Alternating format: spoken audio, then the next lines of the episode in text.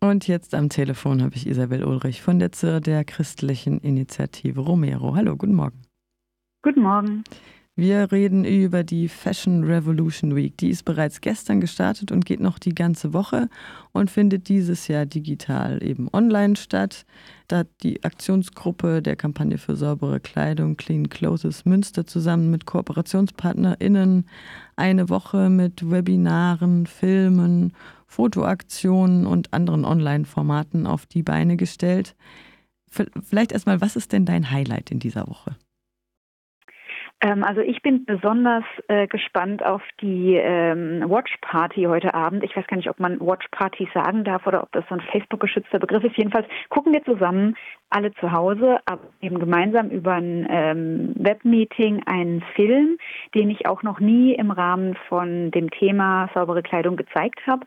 Und äh, da das auch das erste Mal ist, dass ich sowas betreue, so eine Watch Party, äh, bin ich ein bisschen aufgeregt und aber auch weil der Film ähm, so besonders ist, den wir zeigen, Waiting for the Carnival.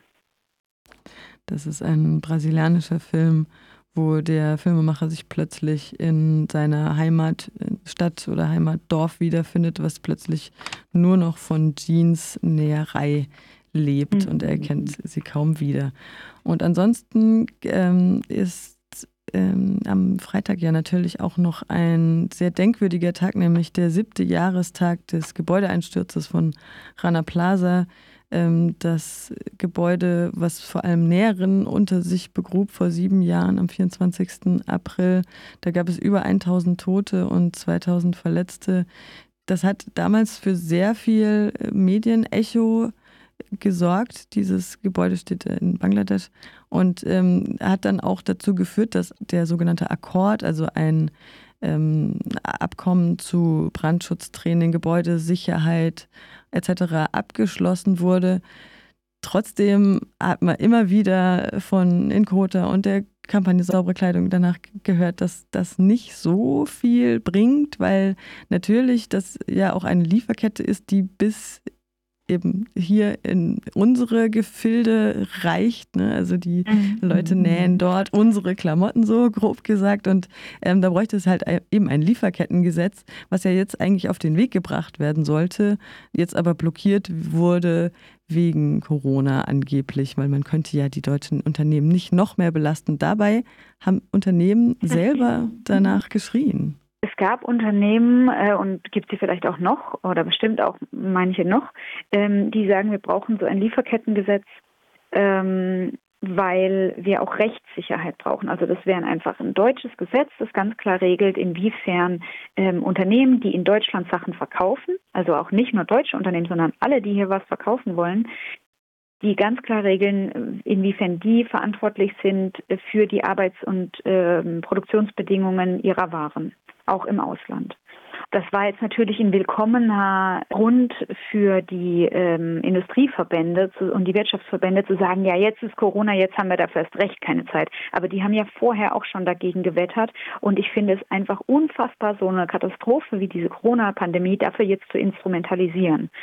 Und ähm, das Gegenteil ist ja der Fall. Man sieht in dieser Krise, dadurch, dass man ja weltweit Auswirkungen hat von Dingen, die an einem Ort passieren, ähm, wie vernetzt und wie global diese Lieferkette ist, wie alles zusammenhängt.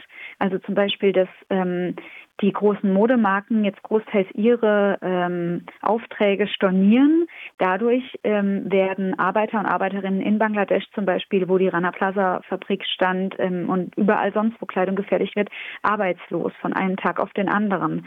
Ähm, und ähm, dass man da vielleicht mal sagen könnte, okay, zumindest wenn ich die Sachen, wenn die schon produziert waren oder schon mehr oder weniger auf Weg zu mir, dann nehme ich die auch noch ab, wie ich sie bestellt habe, als große Marke, die Milliarden Gewinne macht jedes Jahr und ähm, schiebt es nicht für meinen Gewinn auf Kosten auf die Arbeiter ab und Arbeiterinnen. Das wäre jetzt mal ein Zeichen von Verantwortung in der Lieferkette.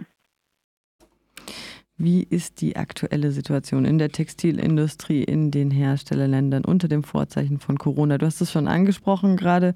Die Leute sind von einem Tag auf den anderen arbeitslos und haben natürlich auch wenig oder bis gar keinen Zugang zu Sozialleistungen oder irgendwelche Absicherungen. Genauso wenig wie Zugang zu Gesundheitsversicherung. Gewerkschaftliche Organisation ist immer ein Problem gewesen in Bangladesch. Die Leute mussten immer mit Repression rechnen. Ähm, wir haben jetzt hier noch ein Stichwort. Welche Chancen bietet dabei die EU-Präsidentschaft Deutschlands ab dem 1. Juli 2020? Also erstmal zu der Situation insgesamt. Ähm, es wird in den, also es geht ja nicht nur um Bangladesch, sondern weltweit in vielen Teilen wird unsere Kleidung genäht. Wir haben Kontakte zu ähm, Organisationen, Arbeits- und Frauenorganisationen in Mittelamerika auch. Ähm, dort wird in jedem Land anders damit umgegangen. Ähm, und in jedem Land leiden aber diejenigen, die ohnehin schon von diesem System, das wir haben, äh, von diesem globalen Wirtschaftssystem ähm, ausgebeutet werden, ähm, am meisten darunter, weil die haben natürlich keine Rücklagen, weil die ja bisher schon nur von der Hand in den Mund lebten. Und wenn die jetzt sei es nur, die Fabrik wird geschlossen, um Corona-Verbreitung zu vermeiden. Es muss ja noch nicht mal sein, dass da die Aufträge wegbrechen oder so, aber schon nur eine temporäre Fabrikschließung ohne Lohnfortzahlung oder mit nur einer geringeren Lohnfortzahlung ähm, das äh, überleben die teilweise nicht. Und dann ist es natürlich auch unfassbar schlecht organisiert worden, ähm, wenn die Fabriken dann aufgrund von Corona geschlossen wurden, dass die ArbeiterInnen, die ja teilweise in so Massenunterkünften auf engstem Raum zusammenleben, ja zurück in ihre Heimatdörfer entweder kommen können oder ähm, irgendwie ähm, diesen Umständen entsprechend überhaupt unterkommen können. Also ähm, da sind wirklich, da hat es an den grundlegenden Menschenrechten gefehlt. Und äh, ich meine, diese Krise ist ähm, sehr unüberschaubar ähm, und da kann ich jetzt nicht prognostizieren, wie die EU-Ratspräsidentschaft sich darauf auswirkt, aber ich hoffe doch, ähm, dass sich ähm, durch unsere äh, große Kampagne in der Initiative Lieferkettengesetz in Deutschland was tut und dann vielleicht dieser Schwung auch mitgenommen wird ähm, in die EU ähm, auf EU-Ebene, denn es wäre natürlich eigentlich noch besser, es gäbe ein EU-weites Lieferkettengesetz. Ne, das hätte nochmal eine viel größere äh, Signalwirkung und, und Auswirkungen auch, also im positiven Sinne. Ähm, aber da gibt es ja andere Vorreiter in Europa. Das sind die, die Deutschen bisher noch nicht vorne dabei. Also in Frankreich gibt es ja schon ein Lieferkettengesetz. Ähm, in ähm, den Niederlanden gibt es das immerhin für den Bereich Kinderarbeit, ausbeuterische Kinderarbeit, dass die durch so ein Gesetz verboten wird. Ähm, ja, also ich verliere die Hoffnung nicht, aber ich habe keine große, sagen wir es so. Also ist die Krise auch eine Chance?